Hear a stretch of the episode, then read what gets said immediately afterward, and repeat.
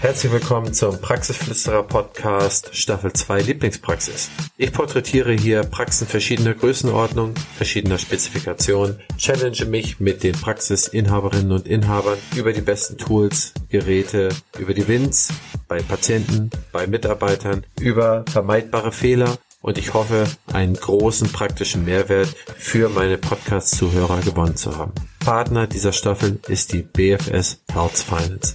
Viel Spaß beim Zuhören.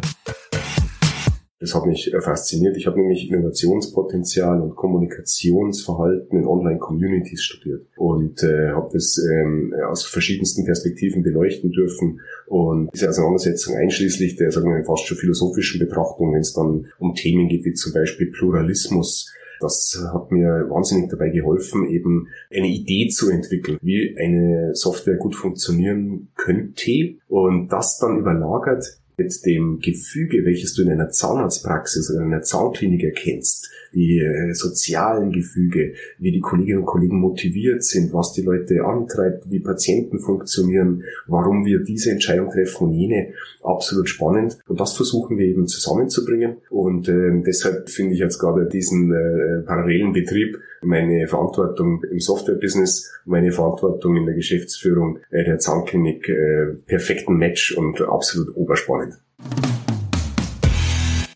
Mein heutiger Interviewgast ist Dr. Hans Gebauer. Dr. Hans Gebauer ist aber nicht Dr. Medent. Er ist Wirtschaftswissenschaftler mit dem Schwerpunkt soziale Medien, worin er auch promoviert ist. Dr. Hans Gebauer führt aber auch eine Praxis in Bayern in der Kategorie 50 bis 100 Mitarbeiter. Außerdem ist er deutschlandweit in der Dentalbranche bekannt geworden als der Medikit-Mann. Medikit ist ein Tool zur Praxisverwaltung, das auch wir von Opti sehr erfolgreich einsetzen. Hans erzählt mir, wie er sein Team führt, was für Ideen er mit einbringt, was er erreichen will und gibt den ein oder anderen Hinweis, was man in einer Praxis in dieser Kategorie machen sollte, um stets auf Wachstum getrimmt zu sein. Viel Spaß beim Zuhören.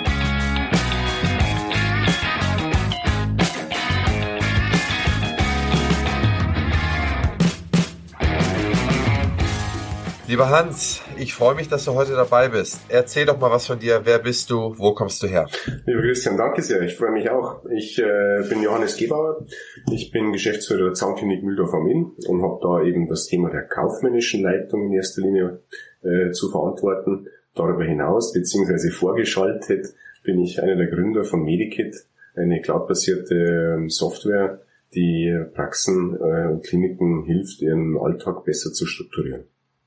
Ja, Hans, und jetzt erzähl, wie kommt es, dass du in Mühldorf am Inn in der Zahnklinik Geschäftsführer bist? Äh, seit wann bist du Geschäftsführer? Was verantwortest du da? Und äh, was macht die Klinik? Was ist der Schwerpunkt? Erzähl mal davon ein bisschen. Ich bin äh, vor einigen Jahren äh, mit meinem Bruder, der auch Zahnarzt ist, äh, so wie eigentlich jeder in der Familie, bis auf meine Wenigkeit, bin ich äh, auf die Idee gekommen, eine Software zu entwickeln, welche eben Praxen dabei unterstützt, intern besser zu kommunizieren, spezielle Prozesse wie Qualitätsmanagement und dergleichen abzubilden.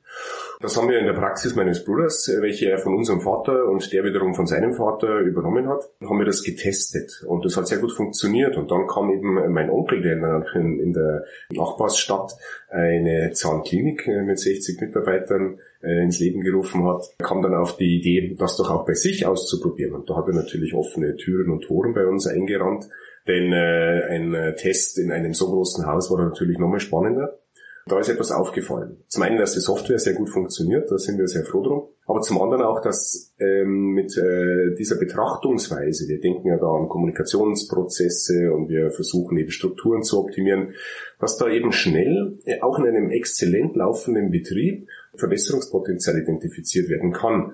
Und so komme ich dann äh, quasi ungefragt zu dem Mandat, denn auch gleichzeitig mit dieser äh, Software-Einführung auch die ganzen Strukturen in diese Richtung zu entwickeln und äh, einfach ins neue Jahrtausend auch zu übernehmen. Und das hat sich weiterentwickelt und äh, ja, bis ich dann im Endeffekt äh, heuer im Januar die Geschäftsführung und die kaufmännische Leitung angetreten habe, was mich auch sehr, sehr freut, weil ich damit ein bisschen so die Familientradition mit meiner Veranlagung und meiner Expertise fortsetzen darf. Ist einfach spannend, macht irre Spaß. Wir haben da äh, viel Freude gemeinsam und äh, ich glaube auch, dass äh, Strukturen wie eine größere Zahnklinik zwingend die parallele Führung brauchen, dass man also die kaufmännischen Belange als Spezialist im Blick hat, der auch Zeit dafür hat und die Kollegen äh, in der ärztlichen Leitung äh, können sich dann auf das konzentrieren, äh, was ihnen am Herzen liegt, nämlich die Patienten. Okay, verstehe. Du bist ja promoviert. In welchem Fachbereich bist du promoviert oder bist du, hast du einen medizinischen Hintergrund? Äh, nein, ich bin tatsächlich äh, äh, ganz langweiliger Betriebswirt wie es dann darum ging, äh, in welche Richtung äh, entwickelt man sich, ist Studium ein Thema, welches Studium. Mein großer Bruder ist dann schnell ähm, eingestiegen in das Thema Zahnmedizin, das hat ihn gleich gepackt, er ist ein wahnsinnig analytischer Typ. Ich bin dann in die Betriebswirtschaft gekommen, habe in Innsbruck internationale Wirtschaftswissenschaften studiert, ähm, unter anderem auch in den USA, in New Orleans und habe dann äh, mit dem Studium der internationalen Wirtschaftswissenschaften, was in Innsbruck ganz fantastisch ist, äh, spannendes Thema aufgetan, nämlich äh, Innovation. Und das hat mich absolut gepackt. Habe dann zehn Jahre in München bei der führenden Innovationsagentur Hive ähm, gearbeitet, habe dort als Key Account äh, Firmen wie Siemens, BMW, Telekom, äh, Procter Gamble, Intel äh, begleiten dürfen. Und das war natürlich unglaublich spannend zu erkennen, zu sehen, wie ähm, Innovation funktioniert, wie solche äh, Firmen äh, mit Herausforderungen umgehen, wie die strukturiert sind. Und das war absolut spannend. Und ähm, da war natürlich Software ein ständiges Thema. Und so kam auch dann irgendwann die Idee, als äh, Sprössling einer Zahnarztfamilie ist man eigentlich automatisch äh, unternehmerisch geprägt. Und äh, irgendwann kam dann auch der Punkt, wo ich festgestellt habe, so jetzt äh, äh, mache ich mein eigenes Ding. Und äh, kam dann eben äh, mit der Software hier richtig in Schwung.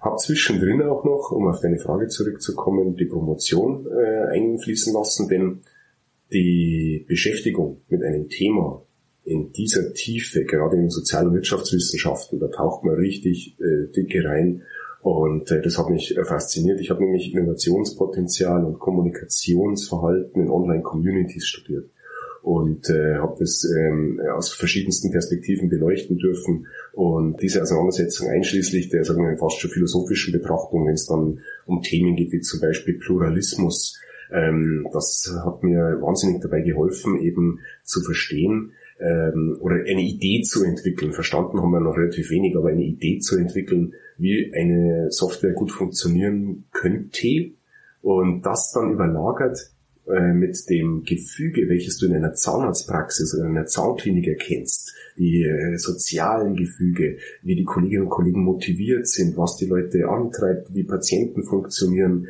warum wir diese Entscheidung treffen und jene, absolut spannend. Und das versuchen wir eben zusammenzubringen und äh, deshalb finde ich jetzt gerade diesen äh, parallelen Betrieb, meine Verantwortung im Software-Business, meine Verantwortung in der Geschäftsführung äh, der Zahnklinik äh, perfekten Match und absolut oberspannend. Mhm. Ja, wahnsinnig spannend, Hans. Wie alt bist du jetzt eigentlich, wenn ich die fragen darf? Also, gute Frage. Ich glaube 38. Ähm, okay. Und, und du bist in Bayern auch geboren, ne? Korrekt, genau. In Bayern okay. äh, mit Blick auf die Berge, dort auch äh, aufgewachsen und ich glaube, man hört es auch. Ja, absolut, absolut. Was äh, spannend bei dir ist, ist, dass als ich dich vor Jahren kennengelernt habe, dass ich immer in Norwegen angerufen habe und ich habe immer eine norwegische Nummer auf meinem Handy gehabt, äh, wenn du mich angerufen hast. Mhm. Das heißt, was man wissen muss, ist, dass du in Oslo wohnst. Ist das richtig? Ja oder in der Nähe von Oslo. Ja. Und dass du die Zahnklinik von Oslo aus steuerst mit einigen Präsenzterminen, wo du vor Ort bist. Sprich, du machst sowohl deine Tätigkeit bei Medikit, wo wir später nochmal drauf zu sprechen kommen, als auch die kaufmännische Leitung und die Klinikleitung, wenn man so will, als Geschäftsführer von äh, Mühldorf am Inn von Oslo aus per Remote an mit Sicherheit vier Tagen die Woche oder wie oft fliegst du für einen Präsenztermin dorthin? Genau, also äh, das ist korrekt. Meine Familie, Frau und Kinder sind in Norwegen. Äh, und äh, mein Lebensmittelpunkt ist auch hier, auch meine Steuerpflicht. und ähm, genau, ich bin äh, jetzt im Jahr 2021 50-50 etwa in Norwegen und äh, die andere Hälfte eben in Deutschland. Und bin also immer so im 14-Tages-Rhythmus in der Klinik äh, und dann 10 Arbeitstage voll äh, vor Ort um dann wieder zehn Arbeitstage in, in äh, Norwegen zu sein. Und das funktioniert sehr gut, dieses Pendeln und vor allem auch dieser Rhythmus, weil dann kann ich aktuell haben wir viele Umbruchsthemen, Generationswechsel und Co. Und äh, da gilt es Themen anzuschieben, dann müssen sich die Kolleginnen und Kollegen auch wieder mal ein bisschen erholen dürfen. und äh, was toll ist, dass man ja heute mit den Möglichkeiten, die wir haben mit der digitalen Kommunikation, äh, verlierst du jetzt nicht den Faden. Also ich bin ja ständig dabei. Ich bin rund um die Uhr in Kontakt mit den Kollegen und äh, es ist ja auch so, wenn ich in der Zahnklinik selber bin und in meinem Büro sitze, dann kommuniziere ich ja mit den Kolleginnen und Kollegen im Haus, im Stockwerk 1, 2 und 3 und 4. Ich kommuniziere auf exakt die gleiche Weise, als säße ich in meinem Homeoffice in Norwegen. Spielt also eigentlich keine Rolle. Wichtig ist natürlich mhm. die Präsenztermine, die Gespräche mit den Kollegen. Die ganz systematischen Personalgespräche, die Meetings mit der Leitung, mit der Laborleitung. Das muss man persönlich machen. Ähm, auch mal hier den einen oder anderen Stakeholder treffen, äh, die Partner treffen, Marketing, Agentur etc. Okay, ich, ich verstehe dich, ich verstehe es. Aber fangen wir mal von vorne an. Ähm, ein paar Punkte, um die Praxis vernünftig einzusortieren für unsere Hörer, damit es auch sozusagen spannend ist, mhm. dass sie sich abgeholt fühlen. Ihr habt 60 Mitarbeiter, habe ich verstanden? Genau, circa. Auf welcher Fläche?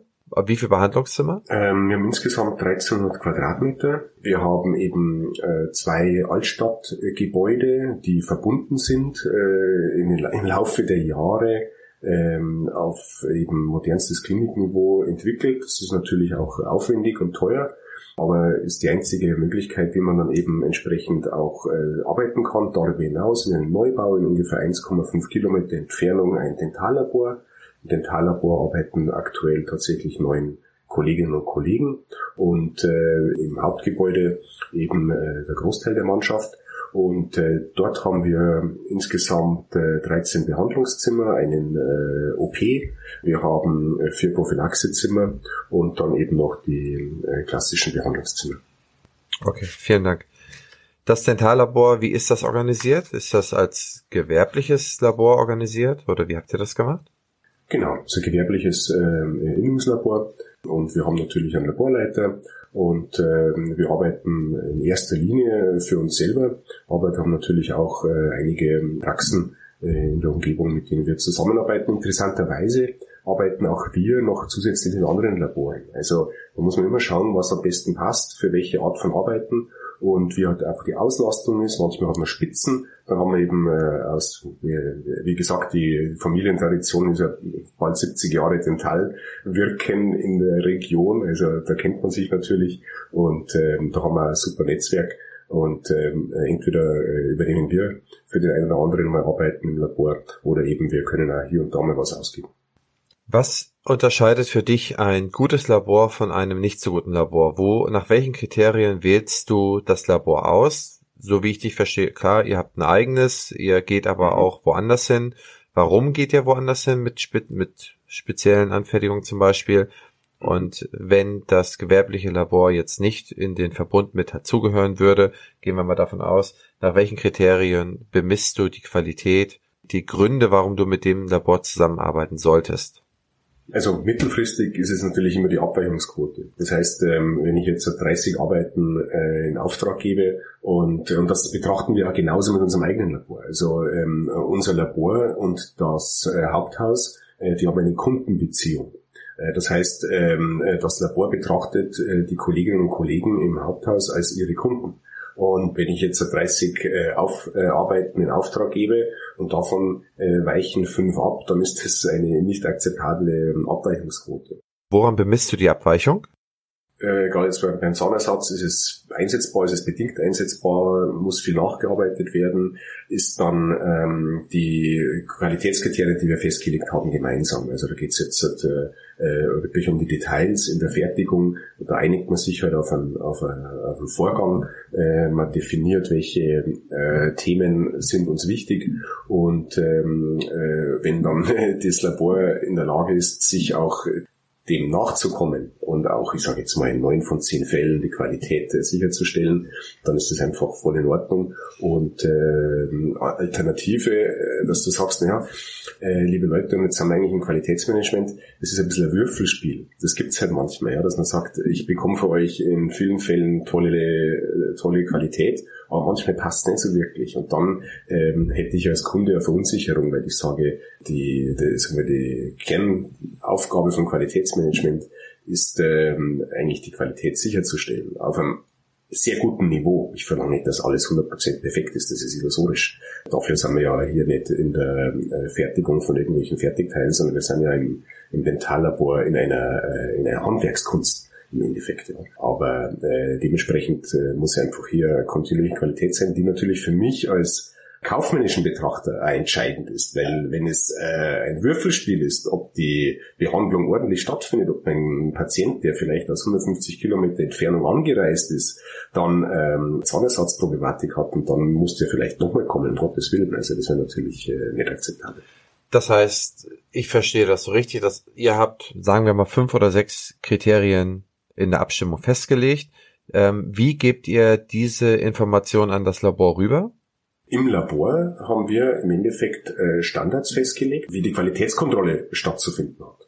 Und ähm, diese Standards werden dann im Medikit äh, dokumentiert. Also für jede zum Beispiel Kunststoffarbeit gibt es eine ganz klare Checkliste, welche Punkte berücksichtigt werden müssen. Und tatsächlich ist es auch so, äh, wenn das äh, durchgezogen wird, dann ist das auch völlig in Ordnung. Da geht es darum, da geht es bei der Arbeitsvorbereitung los. Sind die Modelle alle korrekt einartik äh, einartikuliert? Sind die Klammerzähne korrekt ausgewählt äh, und so weiter und so fort. Dann geht es darum, bei der Aufstellung sind alle Gestaltungsregeln äh, eingehalten, die wir festgelegt haben. Ist der Kunststoffanteil an Klammerzähnen als Gegenlager angelegt und so weiter und so fort. Mhm. Wachs, äh, ausreichende Schichtstärke, all diese Punkte. Und das ist alles Standard eigentlich und äh, sagt jeder, ja klar, ist Logo, aber ähm, es gilt einfach hier, die, sagen wir mal, den Praxisalltag auch Rechnung zu tragen. Und ähm, wenn man sich da systematisch dran hält, dann kann nur noch der Herrgott eigentlich äh, irgendwas Böses wollen, dass das dann schief läuft. Okay, das heißt, ihr kommuniziert über Medikit, also Labor mhm. und Zahnklinik Mühldorf am Inn kommuniziert über, äh, über Medikit. Das heißt, die Anforderungen aus der Zahnklinik an eine zum Beispiel prothetische Arbeit, die wird da in einen gewissen ja, Anforderungsprofil an einer gewissen Checklisten Durcharbeit wird dann rübergegeben, dann wird die Arbeit gemacht. Da gibt es ja wahrscheinlich auch gegebenenfalls nochmal Rückfragen. Klar.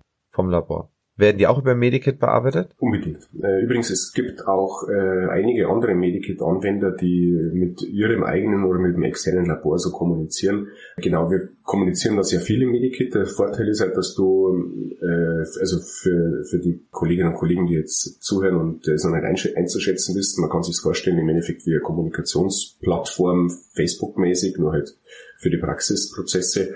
Und was man hier machen kann, ist eben, äh, äh, wir wollen weg vom Telefon und das haben wir doch schon besprochen und so weiter, sondern hin zu, wenn irgendwas nicht in Ordnung ist, mach ein Foto und schick's durch. Äh, schreib genau äh, schriftlich, halte fest, was dir nicht passt oder was du geändert haben möchtest. Und wir kommen dann natürlich immer wieder zu dem Punkt, wo es heißt, ich brauche unbedingt einen Techniker, der muss auf jeden Fall dabei sein. Das ist ja natürlich ein, ein Serviceverständnis, gerade bei größeren Arbeiten. Ähm, der Kollege muss ja auch die Anatomie kennen, der muss ja auch das Gesamtbild kennen, der muss den, den, äh, den Patienten kennen und nachvollziehen können, worauf kommt es denn wirklich an, was ist das für ein Typ, um dann eben auch die, den Zahnersatz jetzt in diesem Fall perfekt zu machen. Aber die Basiskommunikation, die Inform der Informationsaustausch, alles, was du schriftlich festhalten kannst und dadurch verbindlich und effektiv und nachvollziehbar verteilen kannst. Das läuft idealerweise über unsere Kommunikationsplattform und das besonders Elegante bei der Geschichte ist, du hast ja nicht bloß immer Behandler und den Techniker, die miteinander sprechen, sondern ich möchte ja auch die Laborleitung beispielsweise integrieren.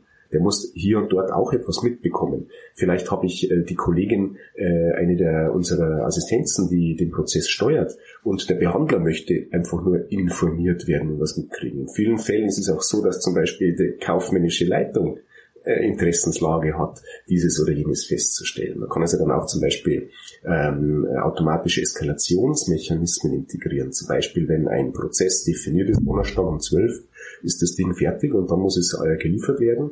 Und ich habe Donnerstag um 15 Uhr immer noch nichts bekommen. Da hat, äh, geht eben hier quasi über im tragenden Sinne der Alarm los so ungefähr und dann kann der, dann kann man eben gucken, Prozesssteuerung, hey, hakt irgendwo, vielleicht ist was jemand ausgefallen. Es gibt ja tausend Gründe, warum so ein Prozess nicht perfekt läuft.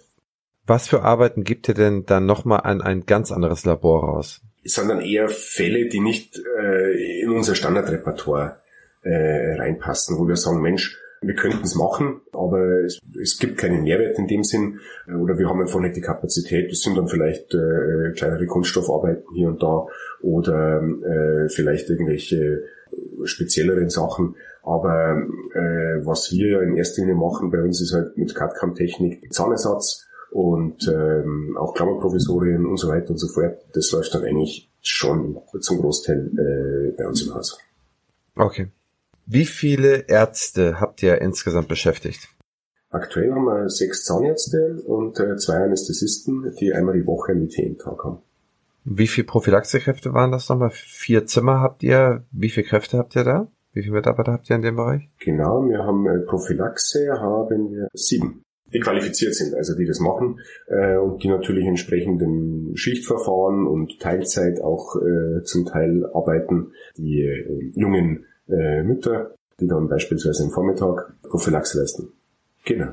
Nö, vollkommen klar, vollkommen klar. Also sind keine Vollzeitäquivalenzen, das sind vielleicht fünf oder vier Vollzeitäquivalenzen. Ich würde sagen vier. Mhm. Vier, okay. Das heißt, die Zahnärzte sind sieben Vollzeitäquivalenzen. Hast du in diesen 60 Personen auch schon die neun Leute aus dem Labor mit eingerechnet? Ja, das haben wir schon dabei. Okay, das heißt, ihr habt dann insgesamt in der Praxis, sagen wir mal, 50 Leute, sechs Zahnärzte, mhm. viermal Prophylaxe, zehn Behandler, 50 ähm, Mitarbeiter insgesamt. Das heißt, mhm. vier Mitarbeiter in der Assistenz auf einen Behandler, wobei man da eigentlich nochmal differenzieren müsste, dass da die Prophylaxekräfte ja keine Assistenz brauchen.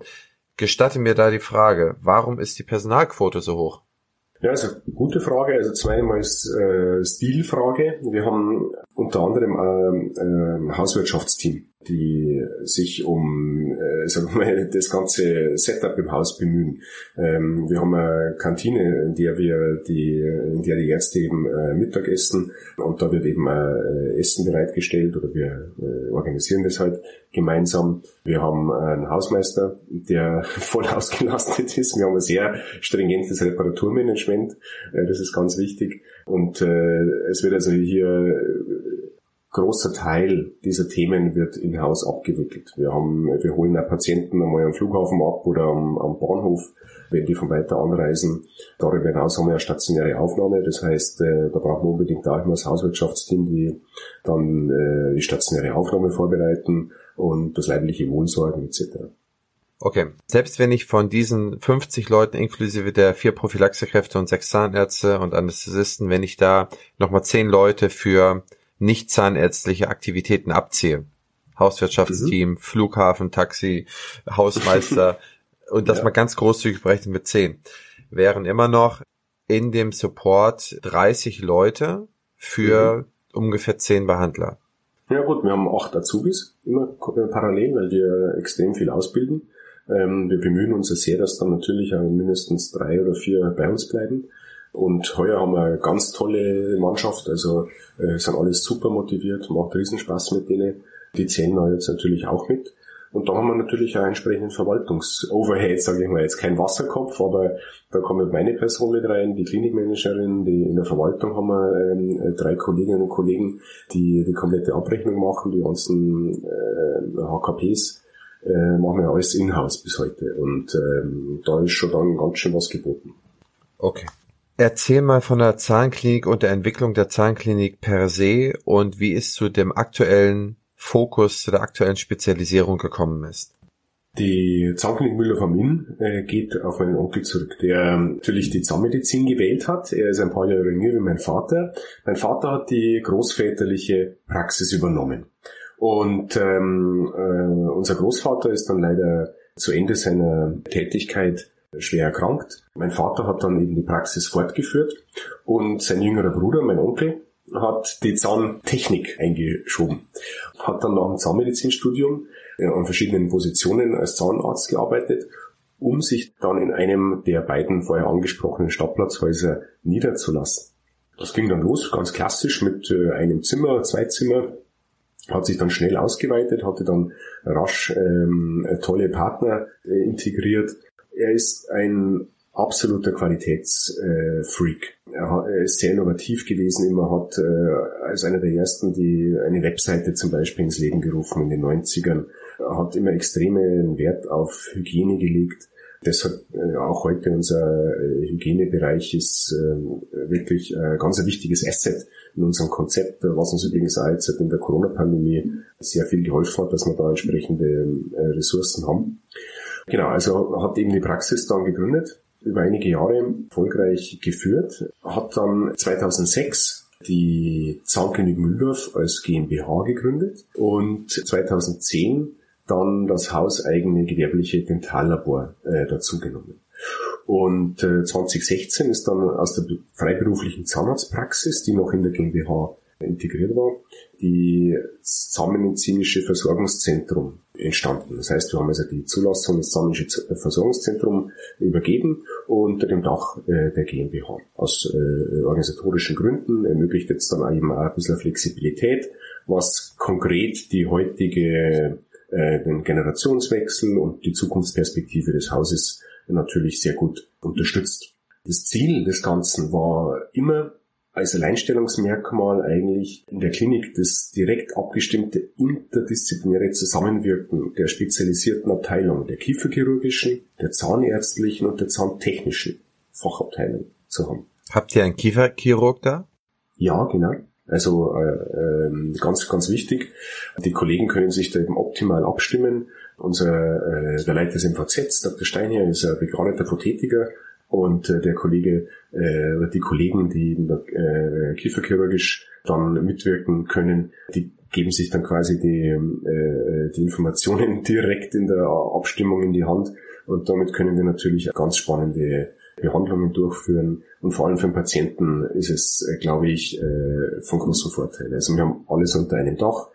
Es ist ja ganz viel über Verwaltungsthema drumherum. Man muss ja auch die Kosten im Blick haben. Äh, der Patient hat dann auch immer einen entsprechenden Ansprechpartner bei uns im Haus, wenn es darum geht, das Ganze dann eben einzureichen und die Abrechnung optimal gestalten zu können.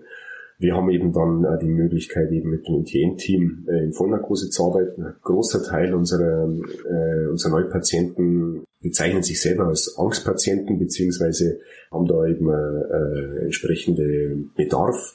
Das wird dann eben auch äh, berücksichtigt oder kann berücksichtigt werden. Und naja, die stationäre Aufnahme, äh, wenn ich komplexere Fälle abwickel, die Herrschaften äh, können dann eben hier im Haus übernachten äh, und man kann eben eine komplexere Geschichte in wenigen Tagen äh, über die Bühne bringen. Ähm, man hat keinen Reisestress, man läuft nicht mit der dicken Backe äh, in der Gegend herum und das ist dann natürlich auch nochmal ein spezieller Komfort. In dieser Folge erlaube ich mir einen kleinen Hinweis auf die Leistung der BFS Health Finance, die Partner dieser Staffel sind. Was insbesondere interessant aus meiner Sicht ist und das, was mir auch viele Mandate erzählen, ist die kostenlose Stellungnahme zur Heil- und Kostenplänen der Patienten. Und zwar unterstützt die BFS sie bei der Durchsetzung der Ansprüche gegenüber den Kostenträgern und sie verfassen Stellungnahmen zu gebührenrechtlichen Einschränkungen der entsprechenden Rechnungen. Das ist eine wahnsinnige Hilfe und entlastet sie in Ihrer Freizeit. Probieren Sie es einfach mal aus. meinebfs.de querstrich kostenlose minus HKP minus Stellungnahmen minus und minus KZV minus Factoring slash. Viel Spaß beim weiteren Podcast. Cool, Hans.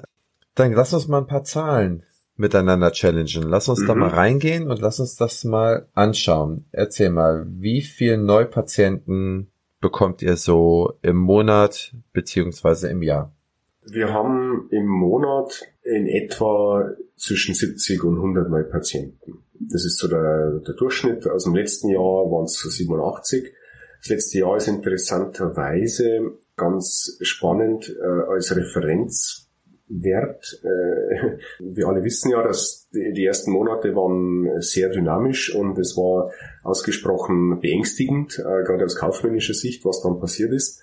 Ähm, wobei wir, ich hoffe, die Kolleginnen und Kollegen äh, können es bestätigen, wir hatten dann festgestellt, dass sich der Behandlungsbedarf, der sich ja nicht auflöst, der konnte dann eben im Sommer und im Herbst und gerade im letzten Quartal wurde dann dieser Behandlungsbedarf tatsächlich dann konnte äh, bedient werden. Das heißt, äh, das Jahr 2020 ist nicht einmal ein blaues Auge, sondern es wurde maximal ein Pfeilchen draus und das ist natürlich äh, positiv an der Stelle. Das heißt, äh, um auf deine Frage zurückzukommen, circa 90 äh, Neupatienten im Durchschnitt pro Monat, zwei, drei am Tag. Damit äh, wächst, sagen wir mal, der Patientenstamm kontinuierlich.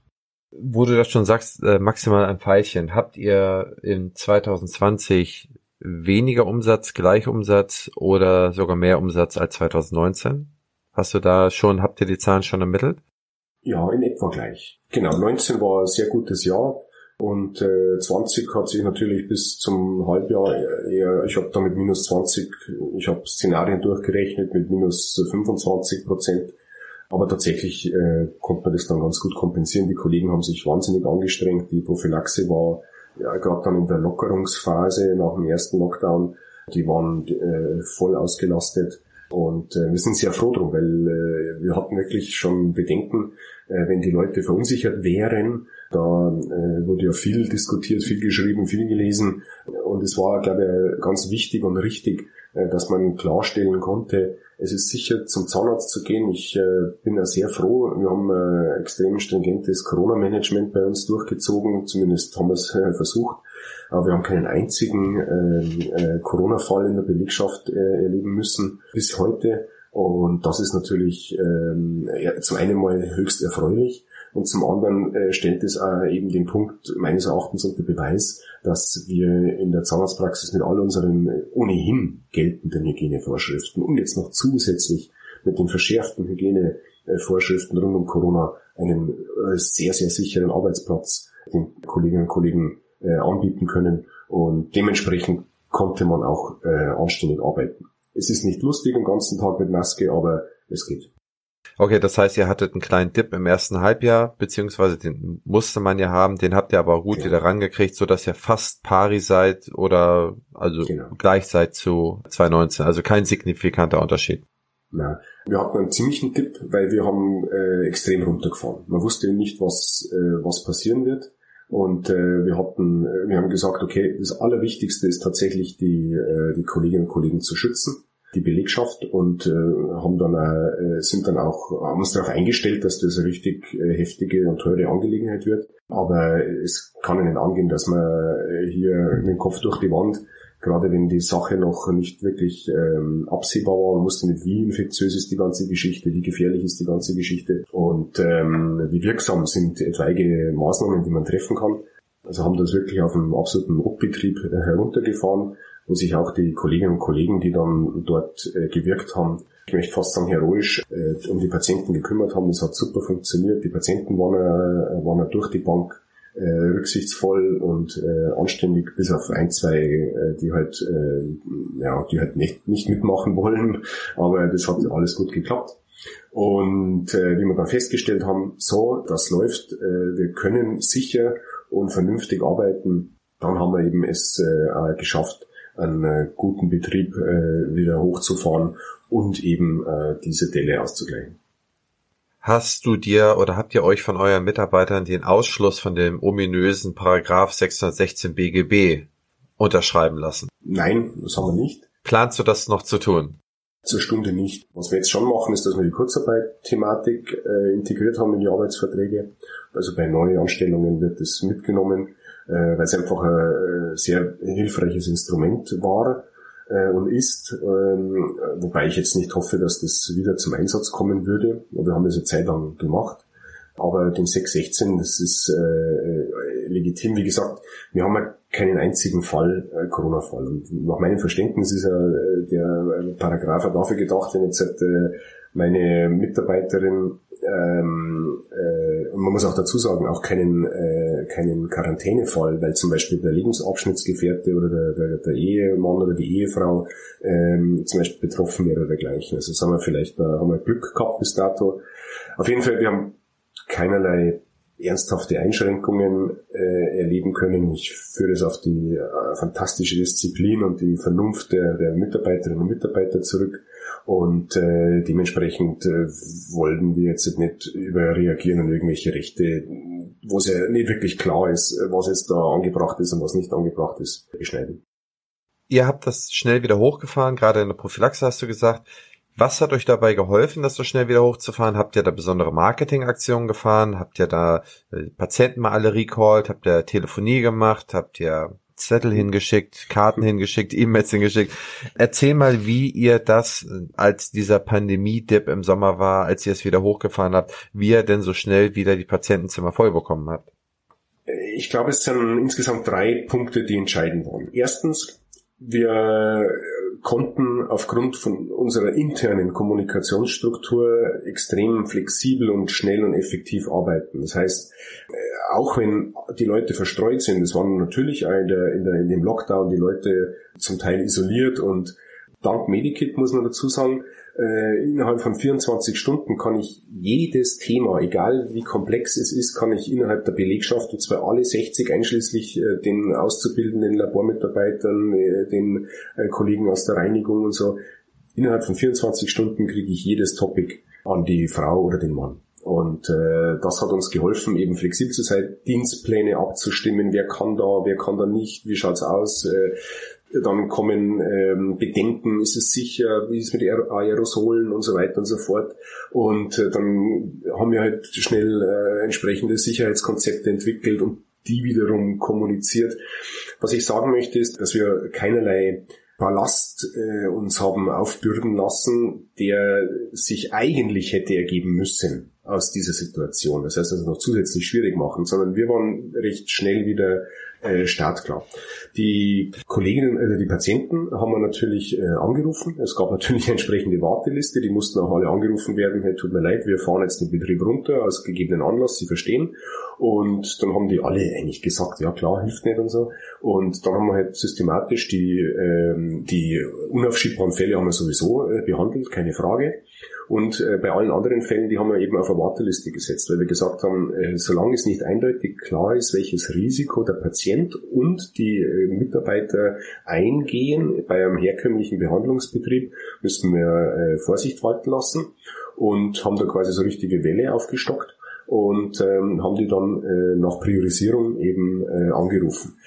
Die Prophylaxe hat sich im Endeffekt äh, von alleine aufgefüllt. Die, ich hatte den Eindruck, die Patienten äh, haben die Lockdown-Phasen vielleicht dann auch genutzt, um zu sagen, naja, äh, ich komme eh nicht raus, äh, ich darf fast nichts machen, ich darf aber zum Zahnarzt gehen. Und dann haben wir auch festgestellt, dass die Patienten entsprechendes Vertrauen in unsere Hygienemaßnahmen haben. Die haben Vertrauen in unsere Schutzmaßnahmen, die wir natürlich über die Webseite äh, äh, intensiv kommunizieren, damit die Patienten das bestens einschätzen können, mit ganz klaren Regeln, wie sich Patienten zu verhalten haben, wird transparent dargestellt, wie sich die Klinik äh, verhält ähm, und äh, mit diesem Konzept, wie vorher schon angesprochen, das ja augenscheinlich funktioniert, kommen dann auch die Patienten und damit haben wir die Auslastung absolut äh, hinbekommen. Okay, ja, vielen Dank. Gut, gehen wir mal weiter in den Zahlen. Wir waren jetzt bei ungefähr durchschnittlich äh, 70 bis 100 Neupatienten im Monat. Du sagtest, vielleicht sind wir sogar bei 90. Sag mir mal das Durchschnittsalter eurer Patienten. Das Durchschnittsalter unserer Patienten schafft 50 Jahre und ich vermute mal, da findet man sich in bester Gesellschaft, was äh, Praxen und Kliniken anbelangt. Ja. Hast du einen Überblick, wie euer Anteil gesetzlich versicherter und privatversicherter ist? Das heißt, wie, mhm. wie stellt sich das bei eurem Klientel so dar? Wir haben circa 70, 77, 80 Prozent gesetzlich Versicherte und 20 bis 23 Prozent Privatversicherte. Okay, interessant. Im Durchschnitt sind das ja sehr viel mehr gesetzliche als Privatversicherte, aber mhm. ich gehe davon aus, dass bei euch im Filter ist es so eingesetzt, ihr habt dann die gesetzlich Versicherten und die haben ja auch wahrscheinlich auch noch zum Teil einen Zuzahlungsaspekt zusätzlich mhm. zur gesetzlichen. Da kommen wir mal gleich auf den Punkt zu sprechen. Hast du eine Ahnung, wie viele von euren Patienten bei euch in eine Prophylaxe-Sitzung einmal im Jahr kommen? Ja, wir messen es so, wir messen eine PZR-Quote. Und da geht es darum, ob ein Patient in den letzten sechs Monaten oder in den kommenden sechs Monaten eine Prophylaxe-Sitzung macht. Und die liegt tatsächlich bei 75 Prozent. Das ist, glaube ich, ordentlich. Wir wünschen uns, dass es noch ein bisschen mehr wird. Da muss man halt noch ein bisschen mehr schauen. Aber da sind wir schon sehr konsequent, ähm, weil das ist ja unbedingt äh, unser Konzept bevor eigentlich eine ordentliche Befundung stattfindet, äh, kommt ein Neupatient erstmal in, in, die, in die Prophylaxe und nach etwaiger Behandlung äh, ist es auch unser und vor allem des Patientens Interesse, da am Ball zu bleiben und das super ordentlich zu machen. Dann haben die Herrschaften hoffentlich auch nie wieder Probleme. Okay, das heißt, drei von vier Patienten kommen in die Prophylaxe. Mhm. Die Messquote habe ich verstanden. Hast du einen Überblick, wie viele Patienten zweimal im Jahr zur Prophylaxe kommen? Wie viel Prozent?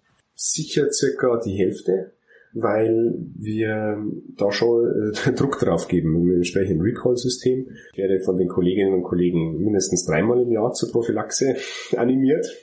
Bei dir ist es ja auch besonders notwendig, sozusagen. Ja, genau. genau. Also die sind da recht penibel und äh, das finde ich ja ganz super. Äh, und äh, dann ist auch immer ein positives Erlebnis. Ja, dann sagen die, ja, oh, Herr Dr. Geber, das haben Sie aber äh, haben Sie aber brav geputzt, das schaut ganz ordentlich aus. Da vielleicht Taschentiefenmessung, aha, äh, genau, hat sich wieder gut entwickelt und so. Aber da haben wir immer positives Erlebnis. Wenn man jetzt halt einmal ein ganzes Jahr nicht geht, also oder zwölf Monate ins Land ziehen lässt, dann je nach Veranlagung kann es natürlich hier vielleicht einmal wieder ein bisschen so, oh, aber jetzt war schon wirklich an der Zeit, dass sie kommen und so. Also es ist schon sinnvoll, da öfters zu kommen. Was kostet denn eine Prophylaxe-Sitzung auf eine Stunde gerechnet bei euch ungefähr? Ah, jetzt hast du mich erwischt, aber ich glaube, dass man aktuell 120, 130 Euro irgend sowas in die Richtung. Auf die Stunde, ne? Ja. Okay. Wie schaut es denn bei euch aus? Misst du, wie lange ein Patient im Wartezimmer wartet? Ja, äh, tatsächlich. Das haben wir uns letztes Jahr angefangen. Äh, grundsätzlich äh, muss man immer dazu sagen, wir, wir möchten optimieren und äh, sind hier im Durchschnitt bei Wartezimmer vier, fünf Minuten. Wartezeit. Okay, verstehe. Das ist ja ein, meines Erachtens äh, äh, ein guter Wert. Mhm. Das ist sehr gut. Wenn ich zum Arzt gehe, ich kann, ich kann noch mal vier, fünf Minuten sitzen. Tatsächlich finde ich das immer ganz nett, wenn man so mal runterkommt und äh, vielleicht noch mal eine Zeitung liest oder so. Das ist doch in Ordnung. Was uns umtreibt bei der Geschichte, ist einfach zu beobachten, wie entwickelt sich das. Weil wir haben ja wieder neue Kollegen. Es kommen jüngere Kolleginnen oder Kollegen dazu. Es kommen Kollegen aus anderen Bereichen dazu. Wir haben jetzt zum Beispiel einen neuen äh, Oralchirurgen im Haus. Dann muss man immer beobachten, mit dem Kollegen gemeinsam, die äh, Erfahrungswerte. Schau mal her, unsere Behandlung dauert normalerweise im Durchschnitt so und so viel und du bist da im Durchschnitt drei Minuten drüber. Überhaupt kein Stress. Wir wollen nur voneinander lernen und zu gucken, vielleicht machst du irgendwas deutlich besser oder gründlicher. Oder man sagt, hey, ich glaube, du kannst den oder den Schritt, da kannst du dir ein bisschen, äh, kannst du ein bisschen Gas geben oder da kann dir die Assistenz mehr helfen, dann geht es schneller. Ähm, einfach um hier äh, ein Auge drauf zu haben. Okay. Und äh, bei den Wartezeiten ist das Gleiche. Hast du einen Überblick über die Patienten, die signifikant zu spät kommen, sprich wie ein Terminausfall und die durchschnittlichen Terminabsagen in der Woche. Sprich, ob ein Patient nicht kommt oder so zu spät kommt, dass der Arzt ihn sowieso nicht mehr in der Zeit, die vorgesehen ist für die Behandlung, in seinem Slot behandeln kann, ist ja im Prinzip ähnlich. Hast du dann Überblick, wie viele das sind bei euch pro Woche? Was ich weiß, ist, wie viele Terminabsagen uns erreichen. Also wenn Leute anrufen, Im Durchschnitt sind es äh, pro Woche fünf, die anrufen und einen Termin absagen. Es ist eigentlich, wenn man es so betrachtet, bei monatlich 13, 1400 Behandlungsterminen ist das absolut äh, vertretbar. Ja. Das ist super, ja. Und dann gibt es schon nochmal so eine Quote von vielleicht, ja, also über den ganzen Monat verteilt, 20, 30, die einfach nicht auftauchen. Grundsätzlich sind die sehr diszipliniert bei uns, weil wir jeden Patienten vor jedem Termin anrufen hinsichtlich der Corona-Analyse. Jeder Patient vor jeder Behandlung wird angerufen. Genau. Was wird da abgefragt oder was wird, was besprecht ihr mit dem? Ja, haben Sie, haben Sie Halsschmerzen, haben Sie Fieber, okay. Äh, die Klassiker. Also äh, man muss es jetzt mittlerweile als Klassiker bezeichnen, weil es ist wahnsinnig aufwendig, aber dadurch äh, reduziere ich natürlich das Risiko, dass jemals ein äh, potenziell infektiöser Patient Tür, zur Tür reinkommt. Mittlerweile sind die, sind die Leute wirklich extrem sensibilisiert. Wir haben leider im Landkreis Mühldorf am Inn eine nach wie vor sehr hohe 7-Tages-Inzidenz mit 140 mhm. ungefähr. Also das ist, äh, da stechen wir ein bisschen raus. Ähm, warum genau, weiß keiner so ungefähr. Aber das heißt, wir sind nichtsdestotrotz angehalten, da sehr ähm, vorsichtig zu agieren. Und ähm, mir geht es halt darum einfach, äh, ich möchte in der Woche nicht mehr als drei oder vier potenziell Infizierte im Haus herumlaufen haben. Ähm, alle anderen wissen es eh, es wird ja getestet, wie blöd. Aber ähm, äh, deshalb werden die angerufen vorher und wenn dann irgendjemand dabei sein sollte, der trotz der aktuell ja durch die Bank ordentlichen Sensibilität dann noch sagt, ja, ich habe Halsweh, aber nee, nee, Corona ist das nicht.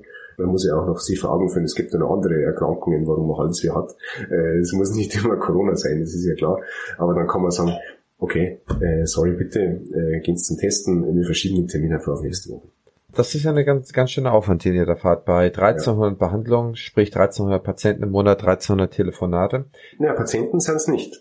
Es sind, äh, sind 6, 600, 650 Patienten im Monat. Okay. Okay, bei zwei Behandlungen. Okay. Die haben im, im Durchschnitt haben die circa zwei Termine. Meistens einen, einen Prophylaxe-Termin eben äh, und dann einen Termin äh, mit dem Behandler. Okay, verstehe. Aber wenn er an zwei verschiedenen Tagen kommt, die einen Abstand von zwei Wochen haben, dann wird er ja wahrscheinlich zweimal angerufen. Korrekt. Genau. Okay, verstehe ich. Gut, bei den Leuten, die sich äh, kurzfristig dazu entscheiden, nicht zu kommen, habt ihr da eine Backup-Liste? Wie geht ihr damit um? Oder ist es dann in dem Moment spontan entstehende Freizeit, die zur Fortbildung genutzt wird? Oder was macht ihr da? Genau, also äh, wir hatten jetzt Anfang oder im Januar hatten wir tatsächlich das Gefühl, hoppala, die Leute werden unsicherer, der lange Lockdown ähm, führt vielleicht dazu, dass immer mehr Terminabsagen kommen. Da ist die Kurve einmal schnell nach oben gegangen. Da hat man wirklich einen Leerlauf, wenn man es so schnell nicht auffüllen kann. Wir haben entsprechend die Liste natürlich. Es werden dann äh, passende Patienten angerufen. Wir müssen da immer beobachten, wir haben ungefähr 50 Prozent der Patienten sind überregional. Das heißt, äh, wenn ich überregional sage, dann meine ich, dass die ungefähr ein Viertel kommt aus der Stadt ein weiteres Viertel aus dem Umland, äh, da reden wir von 15, 20 Kilometern und ungefähr 50 Prozent kommt dann durchaus von weiter her. Also wir haben ein Einzugsgebiet von 200, 300 Kilometer, einschließlich Österreich, immer öfters Südtirol. Auf jeden Fall äh, bei so spontanen äh, äh, Geschichten, da ist natürlich dann äh, sinnvoller, die lokalen äh, Patienten zu bemühen. Und jetzt aktuell muss man sagen, ist es halt äh, halbwegs dankbar, leider, weil viele Leute sind halt einmal nicht in der Arbeit oder sind nicht flexibler ähm, äh, zur Stunde. Und dann kriegen wir das eigentlich ganz gut äh, ausgeglichen. Genau, und die Zeit, die du gesagt hast, klar, in dem Moment, wo mehr Leerlauf ist, es gibt immer genug zu tun. Also Fallabstimmungen, da nutzt man auch das Medikit dazu. Also der, zum Beispiel der leitende Chefarzt, der hat, äh, kriegt von den Kollegen Concealer-Anfragen über das Medikit und die kann er dann mal in aller Ruhe äh, digital abarbeiten, beziehungsweise wenn der Kollege gerade zufällig in der Nähe ist, dann schnappt man sich den mal schnell und bespricht den Fall. Ja, bei diesen geringen Werten, da braucht man da auch nicht auf den Prozess optimieren. Ich glaube, da gibt es sehr viele andere Sachen, die man dann priorisiert optimieren sollte. Da bin ja. ich da auch komplett bei dir. Okay. Was schade ist, man kann halt keine, keine systematischen Meetings auf so einer, äh, darauf aufbauen, ja. Also, da muss man sich schon einen Termin festlegen, Ärztebesprechung, äh, äh, Besprechung der Geschäftsleitung und so. Äh, das muss äh, natürlich im, im Kalender verankert sein. Meine Erfahrung ist, dass es sowieso nicht sonderlich zielführend und sinnvoll ist, fast schon untalentiert, wenn man in Ausfallzeiten versucht, Termine oder Abstimmungen mit Mitarbeitern in größere Runde reinzustellen. Das würde ja A bedeuten, dass man seinen Prozess nicht im Griff hat, dass sehr viele Termine abgesagt werden und B, man würde diesen Prozess dann optimieren, dass man dann äh, Mitarbeiterbesprechungen reinplant. Also ich glaube, das ist beides nicht optimierungswürdig in dem Sinne. Insofern kann es eigentlich dann nur eigene Arbeit oder eigene Abstimmung, äh, wie du gerade gesagt hast, kann es nur mit so etwas mhm. benutzt werden und sehr, sehr wenig andere Sachen. Da bin ich dann schon bei dir. Alles ja. andere, selbst Mitarbeitergespräche sollten geplant und terminiert werden. Da, da bin Unbedingt. ich, da bin ich absolut der, der gleichen Meinung wie du.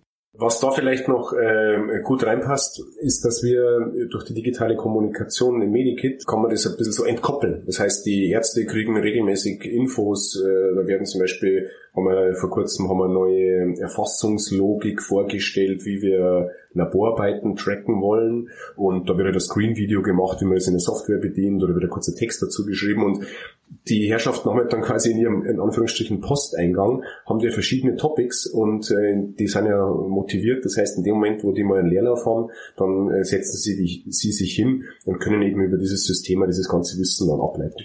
Okay. Hast du eine Idee, wie viel Umsatz ihr je Neupatient im ersten Jahr fahrt?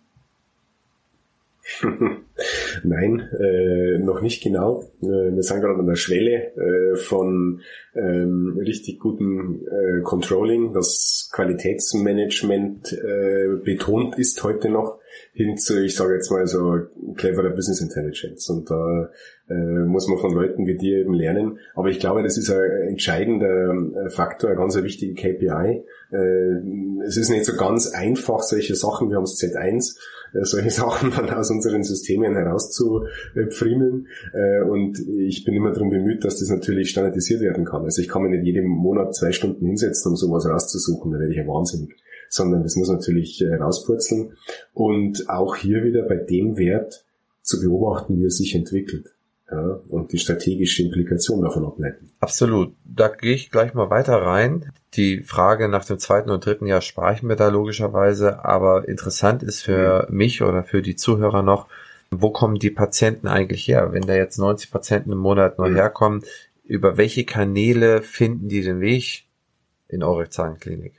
Das ist extrem spannend. Also wir haben verschiedene ähm, Daten, äh, die ich dafür äh, nutzen kann, um hier was abzuleiten. Hundertprozentig ähm, nachvollziehen kann man es nicht. Wir fragen es natürlich bei den Anamnesebögen ab, ähm, aber nicht jeder äh, gibt es dann da preis. Aber ich kann die Anfragen über unsere Webseite analysieren ähm, und wir können äh, natürlich die Anamnesebögen äh, analysieren und wir haben ein doch relativ gutes Bild. Also circa die Hälfte der Patienten, mittlerweile 40 bis 50 Prozent, äh, gibt eigentlich ans Internet, ist hier der, der Clou. Äh, ist ganz konsequent, ist vielleicht in den letzten Monaten noch mal stärker geworden. Wir machen sehr viel Printwerbung nach wie vor, ähm, aus zwei Gründen. Zum einen ähm, äh, haben wir eine ganz treue, glaube ich, äh, Patientenschaft, äh, oder nicht treu, aber im übertragenen Sinne treu, die eben äh, die Printmedien nach wie vor zu schätzen wissen da kommen auch circa 10% unserer Neupatienten her, was also im Vergleich zum Internet relativ schwach ist, oder zumindest wird es entsprechend angesagt. Aber ich glaube, ein großer Teil kommt noch aus diesem äh, Thema, und das ist halt für mich als Marketingmensch äh, ganz konsequent eigentlich, ähm, dass man natürlich damit die Marke stützt und aufbaut und in der Region verankert und auch überregional. Also wir haben da einen guten Mix, äh, dass man eben lokal die Kolleginnen und Kollegen darüber informiert, dass es uns gibt, und schauen Sie doch mal am Stadtplatz vorbei, so ungefähr, da weiß man das einzuschätzen. Aber auch überregional, ähm, um eben dann in Gebieten über äh, Niederbayern und Nordbayern eben auch Patientinnen und Patienten anzusprechen. Das heißt, ähm, Print 10%, äh, Online 40%, Word of Mouse muss ja der Rest mhm. sein. Das heißt 50%, so ist ungefähr die Aufteilung. Nein, also Word of Mouth äh, bewusst angeben, dass sie über eine Empfehlung gekommen sind und dann wird auch bei uns sogar getrackt über welchen Patienten, wenn der Neupatient das äh, anzugeben bereit ist. Bewusst angeben, dass es über eine Empfehlung kommt, sind ungefähr 15 Prozent. Genau, was noch, habe ich noch unterschlagen, was auch noch ein Faktor ist, das ist ganz spannend, 8 bis 10 Prozent geben an, über den Eingang am Stadtplatz. Werden sie auf uns aufmerksam. Das ist ganz spannend, weil äh, der ist relativ neu. Und äh, man geht unter normalen Umständen äh, heute mit Maske, in der Zukunft hoffentlich wieder ganz normal, äh, eben hier an diesem historischen Stadtplatz, der eben äh, vom, äh, von der Stadt der toll äh, gepflegt wird und da wirklich was los ist, also äh, Gott sei Dank spricht man hier nicht in Mühldorf von einer aussterbenden Innenstadt, ganz im Gegenteil, da ist richtig äh, rumortes Leben. Und äh, da kommen also die äh, Kolleginnen und Kollegen, äh, die Patienten eben äh, vorbei und sehen dann so eine Klinik und interessieren sich dann dafür. Okay, cool. Ja, was mich noch interessiert zum Abschluss sind so ein, zwei kleinere Fragen. Und zwar, ähm, hast du die Umsetzungsquote von deinen HKPs zur Hand? Das heißt, weißt du, wie viel von euren erstellten oder aufgestellten HKPs tatsächlich auch noch umgesetzt werden? Ja, ähm, das haben wir, waren wir letztes Jahr bei ungefähr 37 Prozent, Pi mal Daumen. Also ich, ich muss ganz ehrlich gestehen, da habe ich jetzt gar keine Referenz, ob das jetzt gut ist oder schlecht, aber wir bemühen uns natürlich, dass wir anständige äh, HKPs schreiben und ähm, dass äh, äh, der Patient äh, halt dort eine, eine gute Grundlage hat. Und wir möchten es aber steigern. Also äh, ich glaube, jetzt haben wir im Januar haben wir schon deutlich über 40 Prozent. Und äh, da haben wir jetzt ein Auge drauf, dass man auch überlegt, warum äh, kommt der eine oder andere nicht zur Abrechnung. Ja, es kann auch sein, dass wir vielleicht früher den einen oder anderen einfach äh, vernachlässigt haben. Da muss man, glaube ich, immer mehr äh, die Perspektive einnehmen von einem Dienstleister. Der Patient bekommt ein HKP und er weiß ihn vielleicht nicht optimal einzuordnen.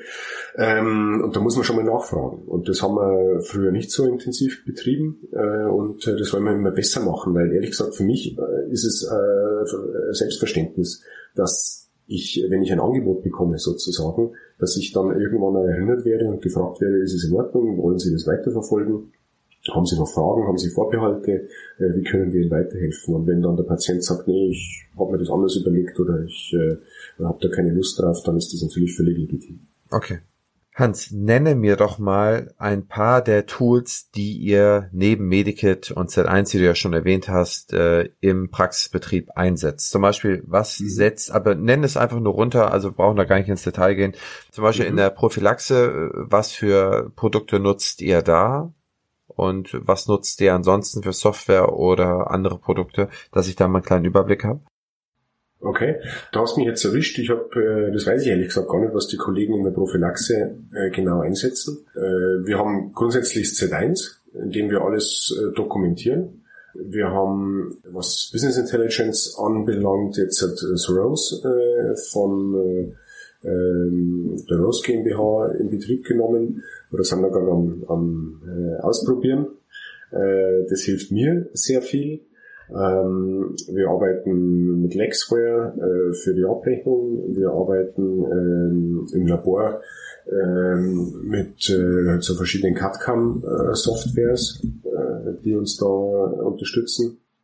Dann, lieber Hans, habe ich noch einen Anschlag auf dich vor. Und zwar, auf mhm. welche Prozesse würdest du, ich meine, du hast ja auch nur eine begrenzte Zeit zur Verfügung, auf welche Prozesse nutzt du deine eigene Zeit und die von deinen Leuten, um diese zu optimieren? Wo siehst du den größten Nutzen äh, und den größten Wirkungsgrad? Wo kannst du selber die größte Wirkung entfachen, diese zu optimieren? Nenne sie bitte einfach einmal runter. Also, der wichtigste Prozess für mich ist aktuell das Personalmanagement. Denn ich glaube, es ist ein wahnsinniger Hebel, äh, wenn ich äh, ultimative Stabilität in meine Mannschaft reinkriege. Wir haben eine ganz tolle Kernmannschaft, aber wir haben auch Fluktuation erlebt in den letzten Monaten und ähm, das ist immer äh, teuer und immer äh, aufwirbelnd. Also das ist für mich aktuell die Prio Nummer eins. Äh, da geht es jetzt um äh, ähm, Fortbildungsprozesse, da geht es um Bewerbungsprozess, äh, da geht es eben um äh, das Thema Gehälter etc. Das wird richtig äh, systematisch nochmal durchleuchtet und äh, dass die ganze Mannschaft erspürt, was für ein wahnsinniges Interesse von der Klinikleitung äh, ihnen gegenübersteht. Das ist für mich äh, momentan das Kriegsentscheidende. Macht ihr Mitarbeiterumfragen? Macht ihr Mitarbeiterbefragung? Ja, allerdings. Und ähm, da kannst du immer sofort äh, wahnsinnig spannende Themen ablesen. Ja. Und das Grundthema oder was, was bei den Mitarbeiterumfragen immer äh, klar wird, ist äh, Gehalt schön und gut, äh, ist aber ein Hygienefaktor, sondern es geht eigentlich darum, äh, ich möchte äh, Spaß haben, ich möchte Wertschätzung erfahren, ich will ähm, der, der, dem Haus helfen. Sozusagen alle äh, sind dadurch motiviert, dass sie der Klinik äh, gute Arbeit leisten möchten. Äh, das erfüllt uns ja. Äh, und so, deshalb bin ich ja, das motiviert ja auch mich. Und ähm, da muss man aber auch dann entsprechende Konsequenzen daraus ziehen und sicherstellen, dass die Kolleginnen und Kollegen das auch tun können. Ähm, weil die, wenn die das Gefühl haben, dass äh, meine Arbeit trotz dieser Kernmotivation nicht entsprechend gewertschätzt würde, das wäre ja ganz fatal. Und äh, dementsprechend äh, sind wir da sehr darauf erpicht, äh, das immer klar zu machen. Und das wichtigste Mittel meines Erachtens sind da die Gespräche, dass man auch über die persönliche Entwicklung von jedem spricht. Ähm, wir sprechen auch zum Beispiel mit jeder Auszubildenden. Wir ähm, haben jetzt ein System entwickelt, dass wir sagen, wir haben ein Wahlfach beispielsweise bei den Auszubildenden. Also du hast, sagen wir, wenn du den, den, den, die Ausbildung vorstellst, du hast neun von zehn Ausbildungseinheiten hast du quasi verplant und in einer Ausbildungseinheit gibt es ein Wahlfach. Das kann dann vielleicht einmal Marketing sein oder vielleicht einmal äh, Laborleitung oder, oder, oder. Und dann auch, wenn man sagt, naja, das, ob das jetzt wirklich was bringt, das ist nicht entscheidend, sondern wenn es für dich persönlich äh, einen Mehrwert stiftet, wenn du dadurch ein neues Thema entwickelst oder entdeckst, äh, dann hat es für uns den entsprechenden Wert. Und ähm, so versuchen wir da eben das zum Ausdruck zu bringen. Was denkst du im Prozent? Welchen Anteil an dem Erfolg hat eigentlich dann die Führung und die Unternehmenskultur von euch? Hm. Jetzt muss ich mir natürlich äh, bescheiden zeigen, aber für mich ist es die Klammer drumherum. Da fließen ja ganz, ganz viele Sachen mit rein, aber prozentual ist es bestimmt die Hälfte. Okay. Gell? Weil du, du kannst die, kannst, äh, wenn du fantastische, fachlich fantastisches Team hast, wenn die nicht gut miteinander funktionieren, äh, und bei Erfolg sprechen wir davon nicht nur, dass meine Patienten äh, rein und raus gehen und danach immer noch atmen, sondern von, bei Erfolg sprechen wir davon, dass die wieder zurückkommen dass die Patienten happy sind, dass die uns weiterempfehlen, dass die äh, beschwerdefrei sind, dass wir äh, ganz, ganz geringe Reklamationsquoten haben, dass vor allem die Mitarbeiter auch äh, zufrieden sind. Das ist für mich Erfolg. Und da äh, ist äh, die exzellente Behandlung ist für mich eine Funktion aus guter Unternehmenskultur und äh, aus Vertrauen in der Belegschaft. Okay, verstehe ich.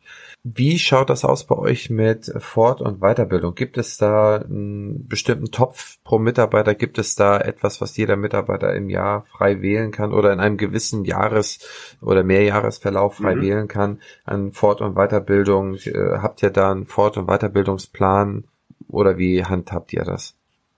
Genau, das ist ganz spannend. Wir sind wirklich zur Stunde gerade dabei, da einen äh, offiziellen Katalog zu verabschieden, äh, weil wir äh, jetzt mit der Größe, die wir jetzt erreicht haben und gerade mit dieser, die Prophylaxe ist ja stark gewachsen in den letzten zwei Jahren, ähm, da haben wir eben immer mehr Bedarf verstanden an einem systematischen Fortbildungsmanagement.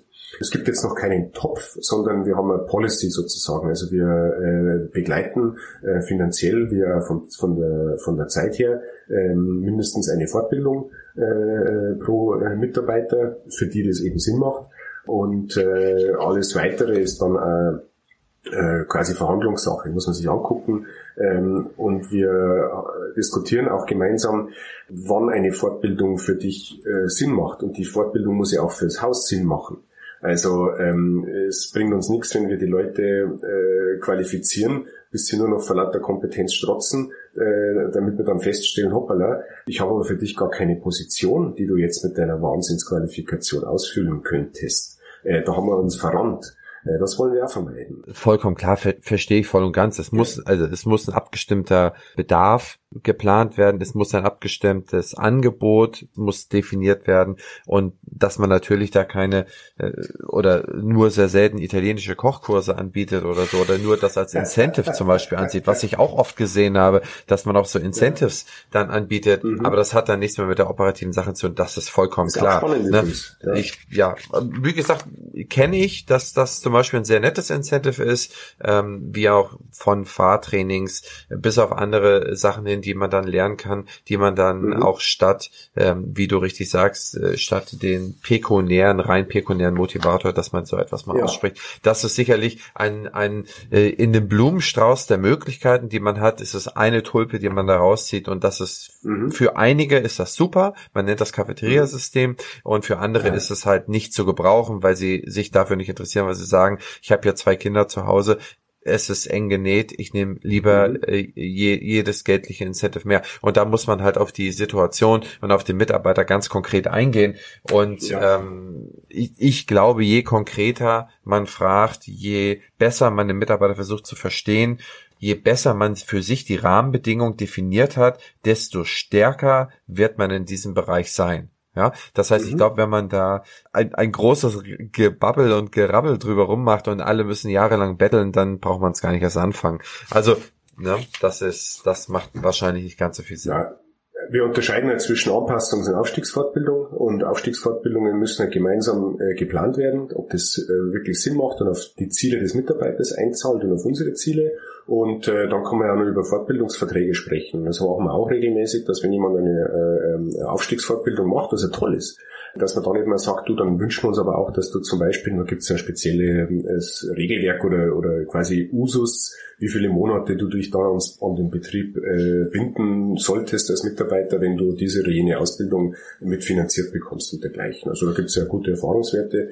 Und was wir jetzt vielleicht noch gemacht haben, das ist ganz spannend, dass wir im Bereich Talentmanagement äh, ganz aktiv sind. Das heißt, wir wir haben eine Kollegin, die in dem Bereich äh, den Hut auf hat und die halt auch wirklich ein Ohr an der Belegschaft hat und mit der wir regelmäßig diskutieren, hey, wie geht's denn der? Was für Talente hat denn die Kollegin? Gerade die Jüngsten, ähm, wie könnte man die entwickeln? Wofür, was macht der Spaß? Wo, wo glaubst du, könnte die gut funktionieren? Und dann kommt man eben drauf, dass um Gottes Willen, die hat es zwar nie artikuliert, aber die kann mit Chirurgie überhaupt nichts anfangen, aber wir waren so doof und haben sie in der Chirurgie platziert, ja. Um Gottes Willen. Also da muss man, also ein ganz banales Beispiel, aber da muss man dann eben entsprechend äh, gucken. Und da kommt man drauf, zum Beispiel haben wir äh, Bewerbung für eine Rezeptionsmitarbeiterin, die in ihrer Freizeit Photoshop rockt. Und die kann natürlich grafische Sachen machen. Und wenn der zwei, drei Stunden in der Woche auf das Thema ähm, investiert, dann ist die natürlich mega motiviert und wir haben einen super Mehrwert davon. Okay, nee, das passt. Also ich sehe auch in der Fort- und Weiterbildung in der Mitarbeitermanagement, im Talentmanagement, insgesamt Human Resource, ich sehe das wirklich 70, 80 Prozent mhm. des Erfolges äh, grundsätzlich. Also wenn das Team nicht stimmt, wenn die Motivation des Teams nicht stimmt, ist es ganz schwierig. Umso ja. bedenklicher ist, dass die wenigsten Praxen oder die wenigsten Unternehmen an sich da ein ja zu großes Auf Augenmerk draufsetzen. Mhm. Und ich glaube, das ist ein ganz ja. klarer Erfolgsfaktor, der entscheidet ja. zwischen ich bin hochprofitabel und sehr erfolgreich zu ich bin eher unterdurchschnittlich profitabel und murkel mich mhm. so durch. Zum Beispiel regelmäßige ja. Mitarbeiterbefragung, das ist eins unserer wichtigen, äh, wichtigsten Tools, die wir in der Praxis einsetzen. Da, da verbenchen wir Jahr zu Jahr in der Praxis. Wir gucken die Abweichungsanalysen, wie hat sich entwickelt, immer gleich gemessen, alle zwölf Monate im Vergleich zu anderen Praxen, die äh, in dem Bereich genauso aufgestellt ist. Macht ja keinen Sinn, die Zahnklinik Mühldorf am Inn mit 60 Mitarbeitern mit einer Praxis mit sieben Mitarbeitern irgendwo auf dem Land ganz woanders zu vergleichen, weil die Umstände einfach andere sind. Und mhm. man kann sich halt nur mit denen vergleichen, mit denen man vergleichbar ist. Ja, ihr habt vielleicht andere Möglichkeiten, die ihr anbieten könnt versus einer anderen Praxis. Deswegen muss man immer die Umstände miteinander dann in Betracht ziehen. Mhm. Die Basis des Human Resource Managements ist die äh, Mitarbeiterbefragung, äh, die wir nutzen, immer Top Medes, das ist ein Top-Tool. Das ist mhm. spitze, um das untereinander zu benchen, mit, äh, also unter, also mehrjährig zu sich und auch äh, zur gleichen Gattung der Praxis zu matchen und auf Basis dessen leiten wir mehr oder minder alles weitere ab und das ist systematisch und aus meiner Sicht auch sehr erfolgreich. Hans, gib mir noch mal mhm. einen Punkt zur Implantologie. Wie wichtig ist die Implantologie für die Zahnklinik Mühldorf am Inn? Ist das einer der Hauptaugenmerke? Ist das ein Mitaugenmerk? Oder wie würdest du es von der Wichtigkeit für euch betrachten? Einkategorisiert. Einfach nur kurz einkategorisiert.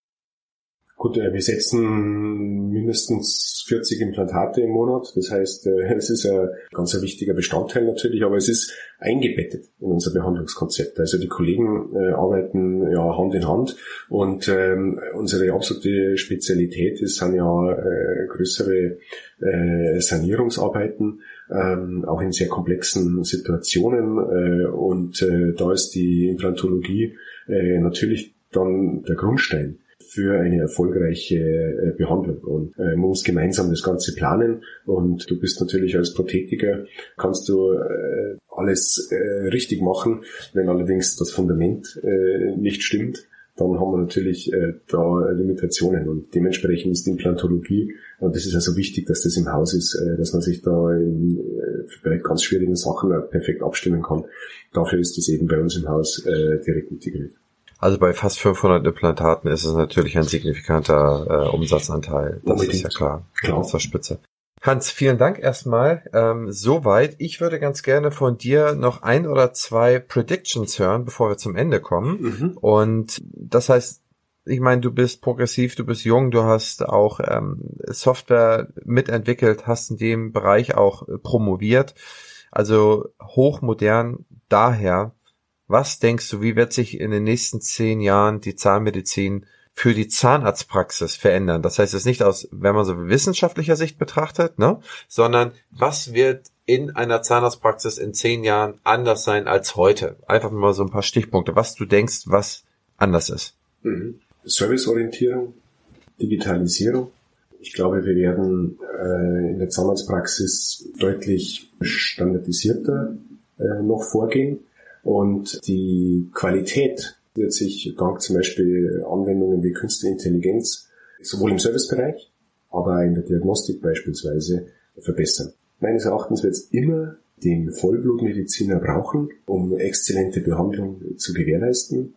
In dem Moment, wo jemand äh, künstliche Intelligenz, wo diese Rolle anfängt äh, zu spielen, überlegt man sich, Mensch, werde ich dann nicht mehr gebraucht? Das sehe ich überhaupt nicht so, sondern ähm, das würde eben einfach die, die Basisqualität äh, in der Zukunft äh, erhöhen. Und was ich mir auch gut vorstellen kann, ist, dass wir ähm, flexibler werden im Sinne von, wo bin ich eigentlich? Ja? Also jemand, der Spezialisierung hat oder spezielles Fachwissen, spezielle Erfahrungen hat, äh, der kann vielleicht über digitale Kommunikationskanäle das auch mit Kollegen dann eruieren, äh, diskutieren. Ein Behandler, der in der Zahnklinik Mühldorf oder in der Zahnklinik X oder in, in der Gemeinschaftspraxis Y, die so und so viele hundert Fälle äh, einer gewissen Konstellation im Jahr machen, da glaube ich, dass das immer stärker in die Richtung geht, dass ich als Behandler äh, der einen Patienten faktisch bei mir im Stuhl sitzen habe, dann auf diese Kompetenz äh, zurückgreifen kann. Und äh, da sehe ich einige Veränderungen. Also wie gesagt, ich glaube, es wird digitaler, es wird dynamischer. Der Zahnarzt in der Zukunft, glaube ich, ist ein ultramoderner Beruf, der sehr spannend ist und deutlich interdisziplinärer nochmal sein wird, als es heute schon der Fall ist. Okay, haben wir in zehn Jahren noch eine Rezeption in der Praxis? Glaube ich schon, weil wir haben in zehn Jahren immer noch Menschen als Patienten. Und äh, wenn ich unsere Patienten und Patientinnen anschaue, die äh, es gibt schon immer mehr, die laufen rein, gerade wenn eine Prophylaxe ist, ja klar, hier da hinten und geht schon und so passt. Nichtsdestotrotz, ähm, sie sind in einer medizinischen Behandlung, wir haben ganz viele Fälle jeden Tag, äh, da geht's mir auch an die Nieren, im übertragenen Sinne Gott sei Dank, äh, als Patient. Und äh, da sind die Kolleginnen am Empfang, die erste Anlaufstelle, die sind auch äh, diejenigen, die äh, die Kolleginnen und Kollegen im Haus entsprechend dann steuern dürfen und müssen. Von daher gesehen äh, äh, unbedingt. Es gibt bestimmt dann auch Konzepte, die gibt es ja heute schon, die auf sowas verzichten. Aber ich glaube, dass die, die durchschnittliche Praxis, wo ich als, als Patient hineingehe, für eine Zahnbehandlung, wo ich mich also auf einen Stuhl setze, also nicht virtuell, ich setze mich auf einen Stuhl, ich mache den Mund auf, es wird mir ein Gerät in den Mund eingeführt und so weiter. Äh, ich glaube, da möchte ich ähm, als allererstes einmal nach wie vor die Kollegen am Empfang äh, mit ihrem professionellen Lächeln äh, erleben. Hans, Teledentistry, was für einen Einfluss wird das auf die Zahnarztpraxis in zehn Jahren haben? Also wir haben das schon sehr auf dem Schirm äh, im Sinne von die Betreuung der Patienten natürlich. Also wir haben heute schon einige Termine, da denkt man sich ab und zu, naja, das wäre jetzt auch online gegangen. Gerade ich, der genauso wie du ja auch, Christian, äh, äh, unsere Berufstypen, wir verbringen zur Stunde ja wahrscheinlich sechs Stunden oder sieben Stunden am Tag in Videokonferenzen und dergleichen. Und äh, jetzt hat wirklich auch die breite Masse erkannt, was da für eine Kommunikationsqualität äh, möglich ist. Und es gibt ja schon tolle Videosprechstunden, Thematiken, äh, Anbieter und Lösungen, die da einen großen Mehrwert stiften können. Der Clou ist, das intelligent in das Konzept zu integrieren. Ich glaube, da bin ich sehr sicher, ich glaube, dass die Patienten da voll mitmachen. Es gibt immer wieder welche, die haben wahnsinnig Bock, 50 äh, Kilometer im Auto zu fahren, aber die allermeisten äh, wissen es sehr zu schätzen, wenn sie eine komplexe Behandlung haben und da reden wir von drei, vier, fünf Terminen vielleicht. Äh, wenn ich dann zwei von diesen fünf Terminen nicht vor Ort sein muss, aber die ähm, Behandlungsqualität ist exakt die gleiche, bitte sehr machen natürlich. Was könnte man denn für Bereiche in die Teledentistry überführen hm. in der Zahnmedizin? ich würde mir schon wünschen, dass man, gerade wenn es dann, ich habe vorher die Spezialisierungen angesprochen, wir haben das heute schon, dass wir also eine Patientenanfrage haben von wirklich weit her, der sagt, hey, ich habe gehört, Sie können äh, diese komplexe Thematik, die bei mir vorliegt, äh, gut behandeln. Ich habe da Gutes gehört, ich habe mit einem äh, Kollegen gesprochen, der in Behandlung war, wie auch immer. Äh, ich wohne aber 200 Kilometer entfernt. Äh, und dann würde man heute noch in den meisten Fällen sagen, ja, dann kommen Sie bitte mal. Ähm, wir würden uns äh, schon wünschen, dass man in der Zukunft auch solche Fälle dann ähm, gerne mal telemedizinisch äh, behandeln kann im Sinne von, organisieren Sie sich ein gutes OPG und ähm, dann schauen wir uns das gemeinsam an. Und äh, die Qualität ist nicht ganz die gleiche, weil äh, wenn ich einen Fall habe, der wirklich komplex ist, dann muss ich mit dem Patienten vor Ort sprechen, heute noch, vor Ort sprechen und ihm äh, die Vor- und Nachteile äh, erklären und dann gemeinsam auf das vom wahrscheinlich Spezialisten äh, empfohlene Vorgehen äh, sich einigen. Aber was äh, Vorteil sein könnte, ist, dass man eben Fälle aussieht, wo man sagt, hey, das wird nicht funktionieren. Ihre Vorstellungen können wir nicht erfüllen. Oder diese Sachlage ist unter diesen Umständen so äh, mit ihren Mitteln zum Beispiel nicht umsetzbar. Und dass man eben da dann äh, die Qualität der Gespräche, die tatsächlich vor Ort stattfinden, äh, noch steigern kann. Glaubst du, dass es ein einen anderen Einfluss drauf hat, außer dass diejenigen, die äh, weiter weg sind, dass sie euch mal kurz kennenlernen oder dass sie sich mal kurz einen Einblick verschaffen, vielleicht mal eine zweite Meinung sich zum HKP oder zu einem Befund einholen. Glaubst du wirklich daran, dass da in zehn Jahren Teile der Behandlung so sind, dass ich die über Tele-Zahnmedizin abwickeln kann? Alles, was ich, äh, wo ich mich äh, austausche, ist natürlich schon denkbar. Aber die Frage ist halt, inwiefern der Patient dann, inwiefern die Information ankommt. Und äh, die Behandlung per se, die wird natürlich immer äh, in der Praxis stattfinden, das ist ja ganz klar. Und ich glaube auch nicht, oder es wäre für uns uninteressant, vielleicht gibt es äh, Konzepte, die für andere funktionieren, dass ich sage, naja, ich fange meine Behandlung irgendwo an und dann ziehe ich um und dann ähm, äh, macht das andere quasi, äh, ersetzt mir die Hände und ich bin der, immer noch der leitende Behandler und manage das Ganze. Also das ist theoretisch denkbar, aber das sehe ich jetzt äh, für uns zumindest als nicht besonders aufregend.